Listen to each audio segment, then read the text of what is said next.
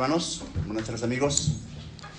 Damos muchas gracias a Dios por la oportunidad que nos da de estar aquí a todos y cada uno de nosotros. Siempre es un privilegio poder exponer la palabra de Dios. Alguien me preguntaba, ¿te tienen las piernas cuando pasas enfrente? Sí, sí, sí. En un asunto secular no tengo problema, pero en un asunto espiritual tengo todos los problemas habidos y por ahí. Pero Dios es bueno y, y como decía en la mañana, no estamos aquí por méritos, estamos aquí por la gracia y la misericordia de Dios. Así que vamos a, ver un tema hoy que, al que he titulado Los verdaderos creyentes hacen la voluntad de Dios. Los verdaderos creyentes hacen la voluntad de Dios. Como parte de la iglesia de Cristo hemos sido llamados a ser la luz del mundo, hemos sido llamados a ser la sal de la tierra, a resplandecer como luminares en el mundo en medio de una generación maligna y perversa y nos damos cuenta que el mundo está en decadencia. Hemos sido llamados a ser una nación santa, un pueblo adquirido por Dios, para que anunciemos las, las virtudes de aquel que nos llamó de las tinieblas a su luz admirable. Tenemos una posición de privilegio, de verdad, el ser parte de la iglesia de Cristo nos da una enorme bendición de haber sido escogidos por Dios para ser heraldos nada más y nada menos que del Rey de Reyes, que del Señor de Señores. Y eso también nos da una gran responsabilidad. Tenemos un mensaje maravilloso que compartir a la gente que se llama el Evangelio de Cristo, las buenas nuevas de salvación. Es un regalo que nos ha sido otorgado por gracia de parte de Dios y esto es un regalo, un regalo total y absolutamente inmerecido al que no podemos acceder solamente por medio de la fe en el Señor Jesucristo y en su obra consumada en la cruz del Calvario. Sin embargo, a pesar de que tenemos este privilegio, con mucha frecuencia se nos señala a, los cristianos como farsantes, como impostores, como hipócritas, como personas que solamente guardamos las apariencias, pero que no vivimos de acuerdo con aquello que predicamos o decimos saber y conocer acerca de Dios. Se nos acusa de falsos, se nos acusa de mentirosos, se nos acusa de aparentar y de fingir lo que no somos o que estamos muy lejos de ser, que nuestro hablar no corresponde con nuestro decir, que nuestro testimonio es más parecido al de un inconverso que de un verdadero creyente. Y tristemente, y en muchos casos, eso suele ser cierto. Somos a veces cristianos de domingos, somos a veces cristianos de, de la calle, pero somos oscuridad en nuestras casas. Y, muchas veces aplicamos el eslogan, ¿no? Cualquier semejanza con la realidad es mera coincidencia. A veces decimos eso, pero la verdad es que el Señor Jesucristo decía acerca de los escribas y los fariseos de su tiempo, en la cátedra de Moisés se sientan los escribas y los fariseos. Así que todo lo que os digo que guardéis, guardadlo y hacerlo. Mas no hagáis conforme a sus obras, porque dicen y no hacen. Mateo 23, 2, 3, eso lo podemos encontrar ahí. Ya también el Señor decía en el Sermón del Monte, no todo el que me dice Señor, Señor, entrará en el reino de los cielos, sino el que hace, el que hace la voluntad de mi Padre que está en los cielos. Mateo 7, 21.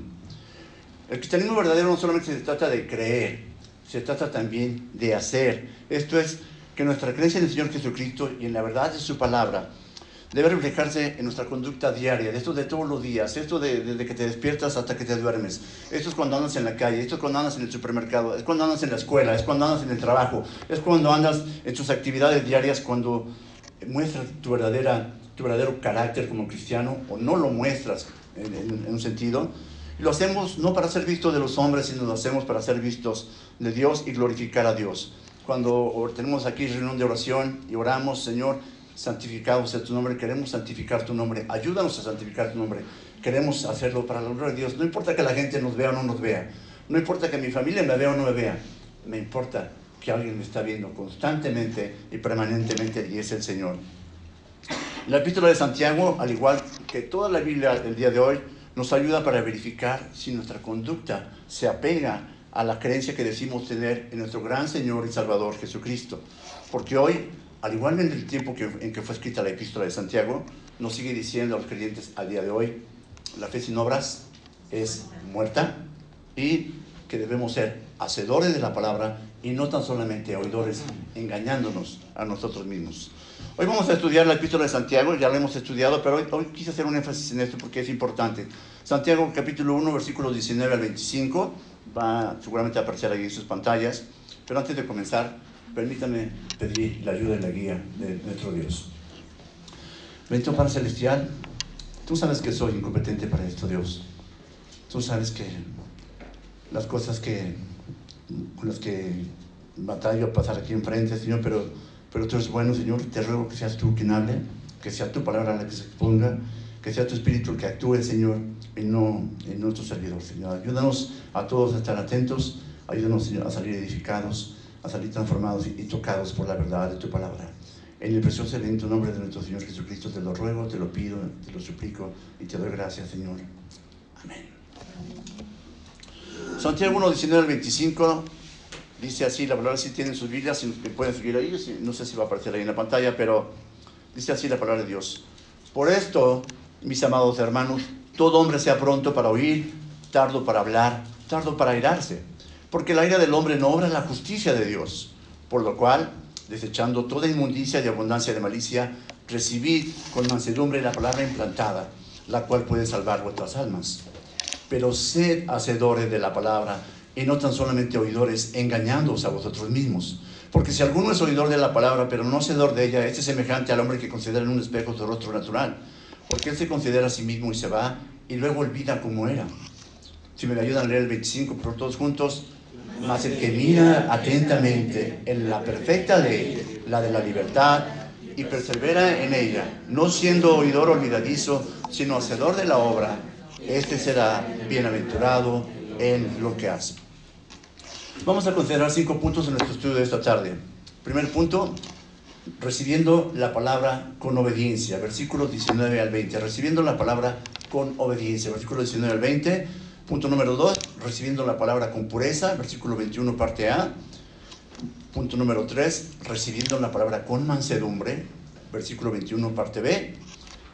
Punto número 4, obedeciendo la palabra sin apariencias, versículo 22 al 24. Y punto número 5, obedeciendo la palabra sin engaños, versículo 25. Y vamos rápidamente a nuestro punto número 1, recibiendo la palabra con obediencia. Dice el versículo 19 y 20, por esto mis amados hermanos, todo hombre sea pronto para oír, tardo para hablar, tardo para airarse, porque el aire del hombre no obra la justicia de Dios. Santiago, en su epístola dirigida a los, a los judíos en la dispersión, a los judíos creyentes en la dispersión, da diferentes pruebas acerca de la veracidad de un, creyente. La primera prueba ha sido la que el creyente experimenta con relación a las pruebas, tener por sumo gozo cuando os halléis en diversas pruebas. La, forma en que reaccionamos a las pruebas es la evidencia de, si somos creyentes o no, es una evidencia.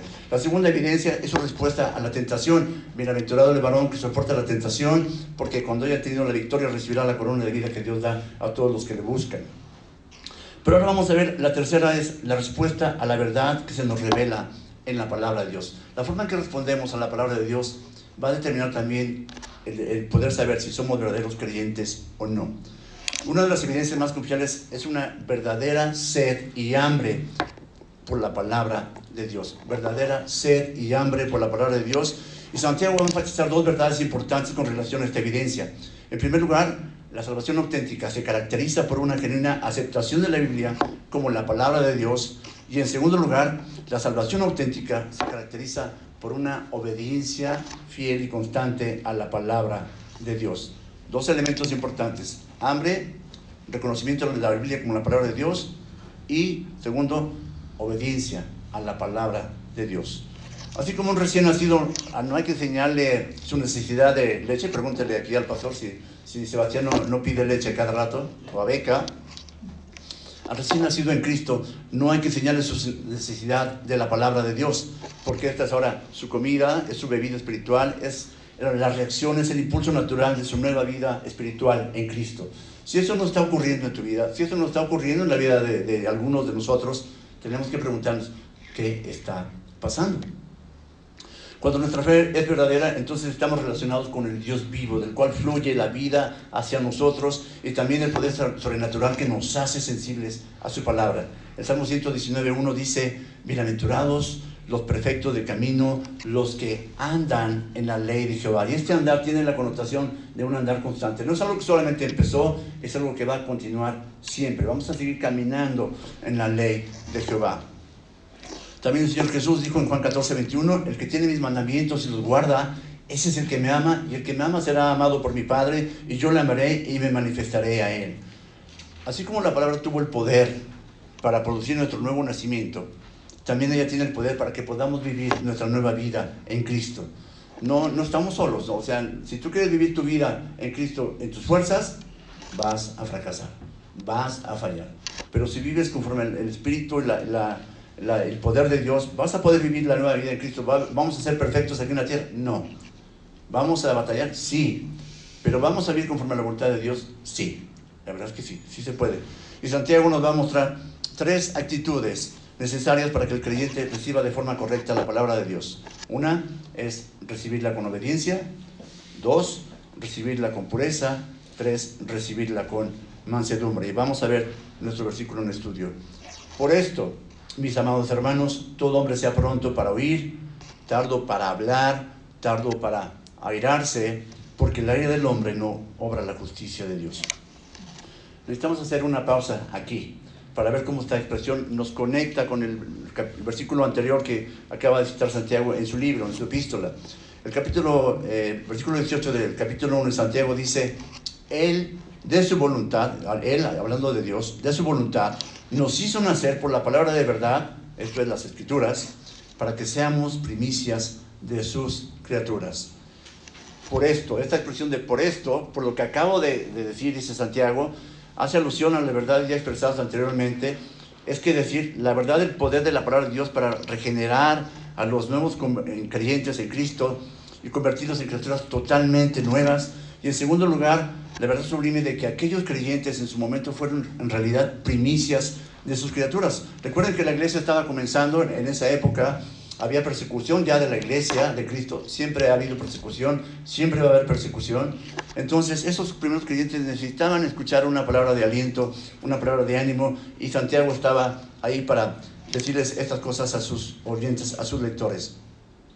Por esto, por esto que acaba de citar, de que Dios los hizo nacer para una nueva vida en Él, es que hemos, se han experimentado el poder transformador de Dios y han llegado a ser nuevas criaturas debemos ahora someternos a su palabra. Ellos debían someterse ahora a su palabra, al ser un, tener una nueva vida en Cristo, ya no, ya no eran las criaturas de antes, eran nuevas, criaturas, por consecuencia estaban capacitados para poder vivir su vida en Cristo, permitiendo que su obra divina continuara en sus vidas. La palabra de Dios no solamente ha sido dada para los hombres, para la salvación, sí, por la palabra de Dios somos salvos, pero de acuerdo a la 2 de Timoteo 3:16 y 17, toda la escritura es inspirada por Dios y es útil para enseñar, para redarguir, para corregir, para instruir en justicia. ¿Con qué finalidad? A fin de que el hombre de Dios sea perfecto, enteramente preparado para toda buena obra. Santiago se dirige a sus lectores como mis amados hermanos, lo cual indica su gran amor y preocupación por ellos. No solo está tratando de alcanzar la mente de sus lectores, de sus oyentes, está tratando de alcanzar su corazón.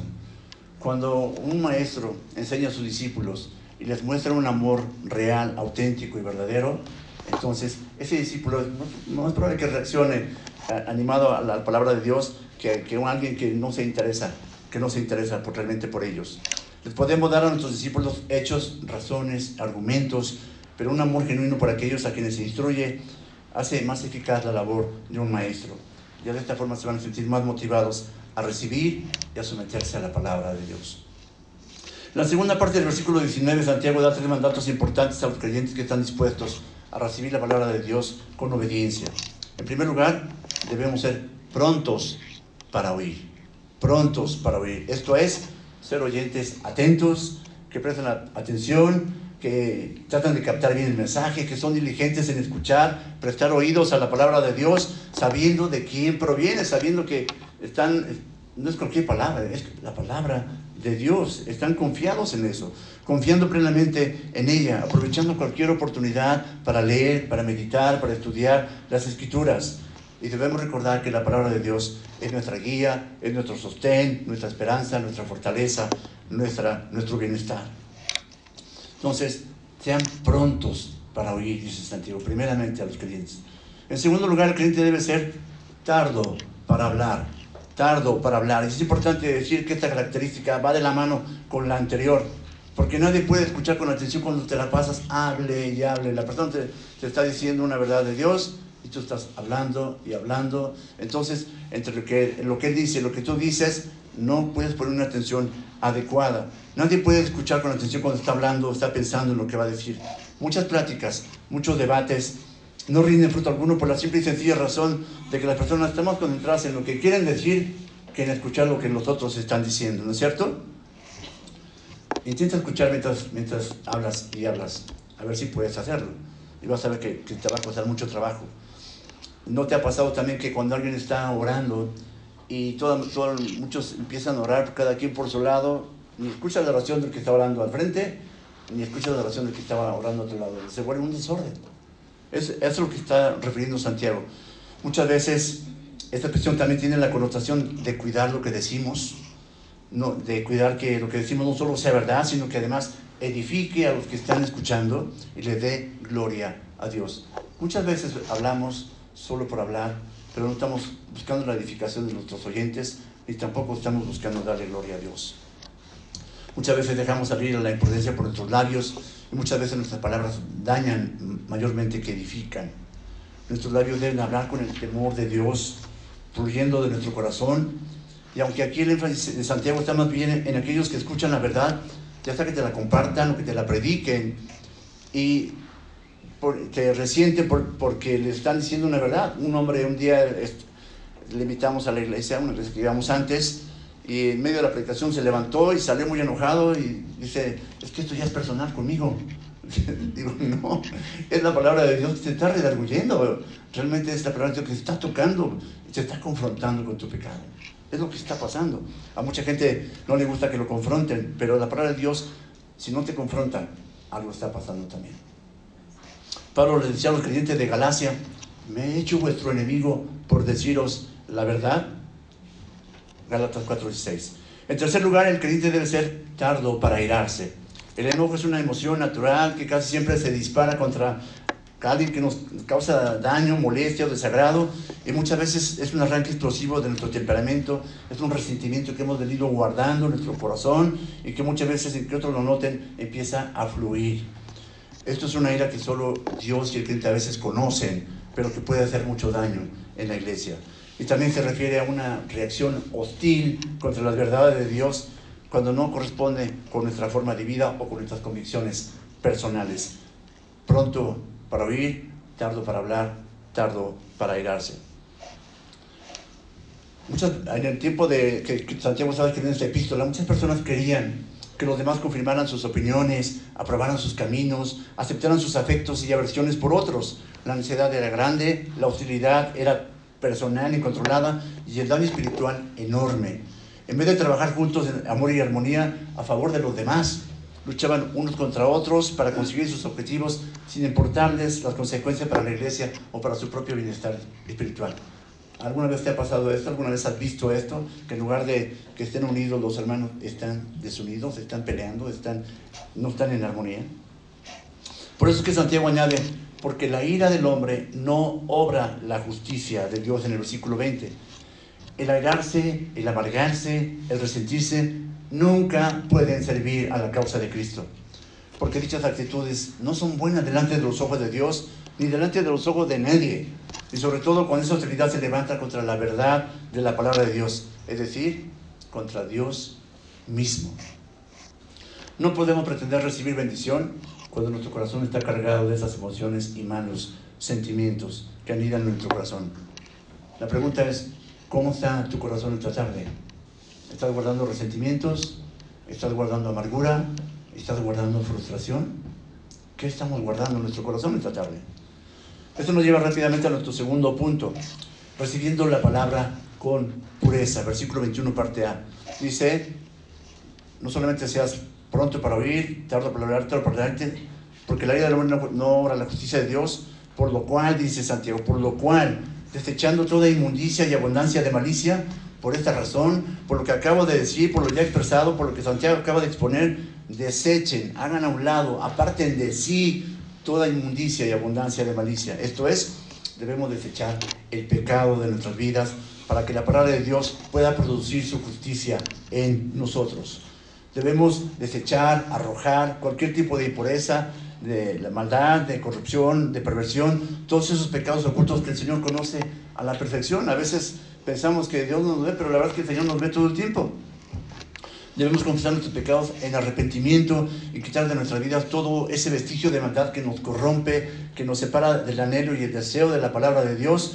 Cuando hacemos esto, entonces podemos realmente recibir y absorber la palabra de Dios. Cuando nuestro corazón ya ha confesado sus pecados y está arrepentido, entonces la palabra de Dios va a hacer su obra. Pablo les decía a los creyentes de Éfeso, en cuanto a la pasada manera de vivir, despojados del viejo hombre que está viciado conforme a los deseos engañosos, y renovados, renovados en el espíritu de vuestra mente, y vestidos del nuevo hombre creado según Dios en la justicia y la santidad de la verdad. Efesios 4, 22, 24. Esto es, debemos hacer a un lado todo aquello que no es grato ni aprobado ante los ojos de Dios, que es santo, justo y recto. Y podríamos preguntar, ¿qué hay en nuestra vida que no es grato de los, delante de los ojos de Dios? ¿Qué tenemos que quitar de nosotros para hacer a un lado toda esta, esta, impureza que a veces venimos cargando? Cada uno tiene su propia respuesta. Vamos al punto número 3, recibiendo la palabra con mansedumbre. Versículo 21, parte B. Recibid con mansedumbre la palabra implantada, la cual puede salvar vuestras almas. Santiago afirma y enfatiza que los verdaderos creyentes deben recibir la palabra de Dios con mansedumbre.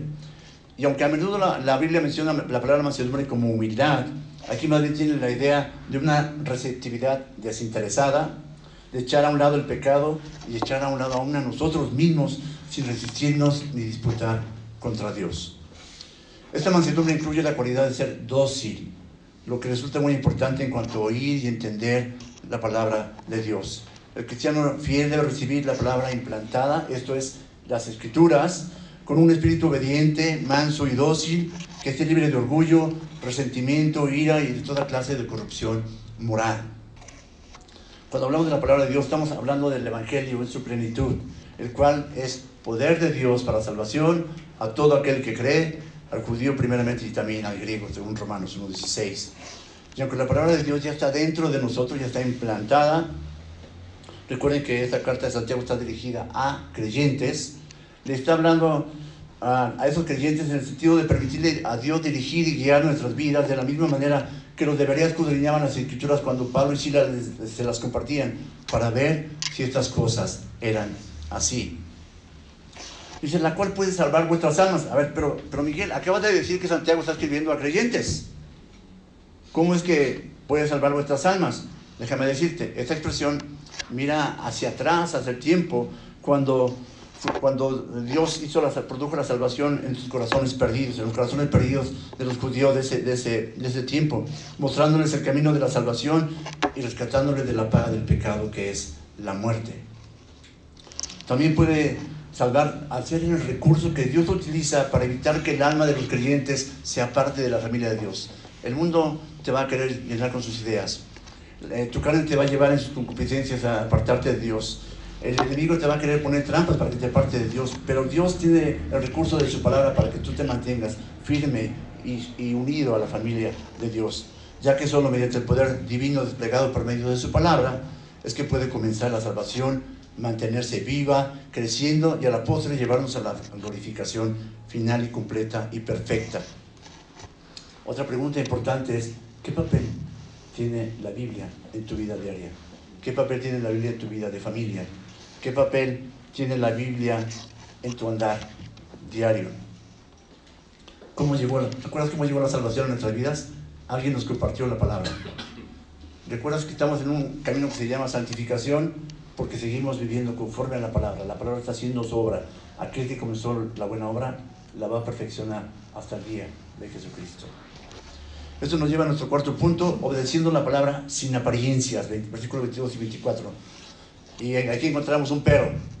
Pero, no solo recibas la palabra con pureza, con mansedumbre, no solamente seas pronto para oír, tarde para hablar, tarde en airarte, airarte, sino hay un pero.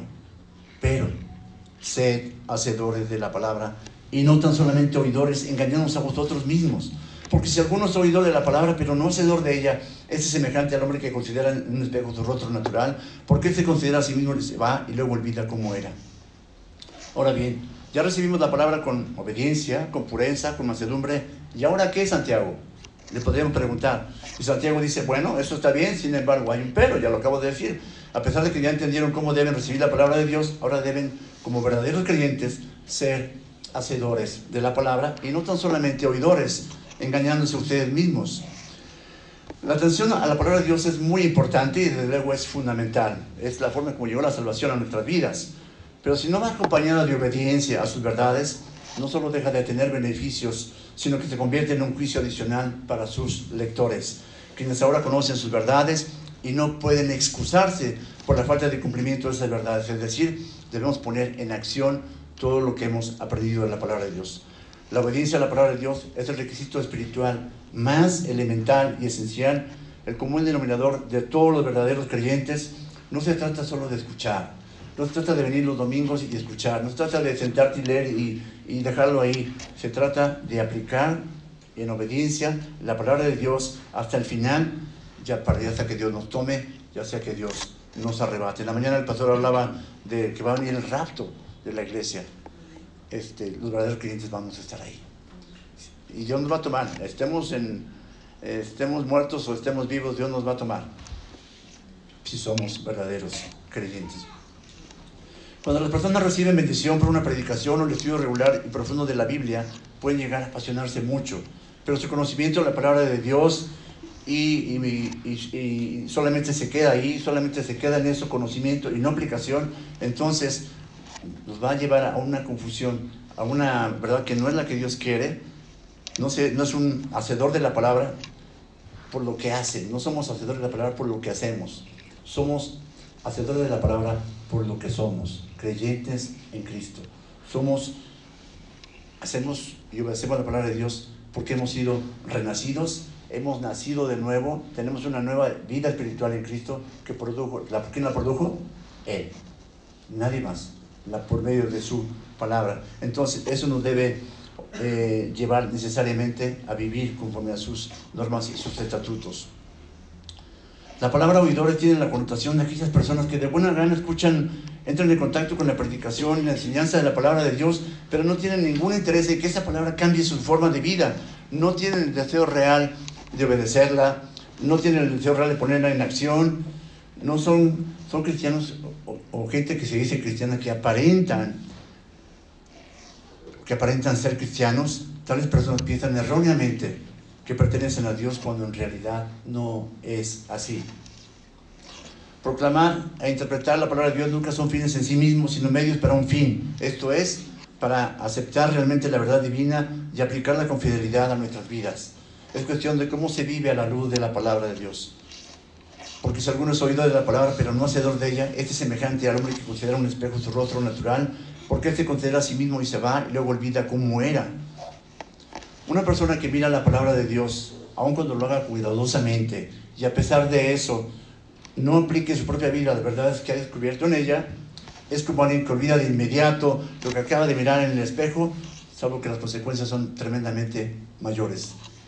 Esa persona ve su pecado, descrito con toda su horrible maldad, y ve también la misericordiosa provisión de Dios por medio de Cristo, Jesús como el fundamento de nuestra salvación, y sin embargo sigue su camino como si nunca hubiera conocido esas verdades. ¿Qué tal nosotros? ¿Estamos siendo oidores de la palabra solamente? ¿Estamos siendo hacedores? La verdad es que cada uno de nosotros sabe lo que está ocurriendo en su propia vida, y esto es lo que nos debe mover a, a preguntarnos y analizarnos a nosotros mismos. Vamos a nuestro último y quinto punto, obedeciendo la palabra sin engaños versículo 25. Mas el que mira atentamente, atentamente en la perfecta ley, la de la libertad, y persevera en ella, no siendo oidor olvidadizo, sino hacedor de la obra, este será bienaventurado en lo que hace. La cuestión es, Dios no nos reveló su palabra simplemente para que la conociéramos, para que la aprendiéramos, sino para que la apliquemos, para que la obedezcamos, para que la pongamos por obra en nuestra vida diaria. La, clave de la analogía de Santiago es que el que es fiel y oye la palabra de Dios no estudia ni escudriña el espejo en sí, sino más bien lo que el espejo revela, es decir, la voluntad y la verdad revelada de Dios y por consiguiente trata de vivir conforme a esa luz de la verdad revelada. La persona que mira atentamente a la palabra de Dios, la perfecta ley, la de la libertad, la examina para descubrir, descubrir su significado más profundo y completo. No es un simple ejercicio de curiosidad, como ocurre con una persona olvidadiza que se va y lo olvida como era, sino que la persona que descubre una gran verdad ahora persevera en ella, se mantiene en ella, porque entiende que este es el propósito por el cual Dios dejó su palabra escrita. Si Dios hubiera querido dejar su palabra escrita solamente para que la memorizáramos, para que la leyéramos, no tendría sentido. La dejó para que la conozcamos, pero también para que la vivamos. Al referirse Santiago a la palabra de Dios como la, de la libertad, enfatiza su poder redentor para librar a los creyentes de la esclavitud del pecado y hacerles libres para que puedan tener una correcta obediencia y una relación con Dios verdadera, lo cual nos va a permitir servir a Dios por gratitud y por amor y un día también nos va a librar de, este, de nuestra naturaleza caída, de la muerte y del infierno. Por eso se habla de, de la palabra de Dios como la de la libertad.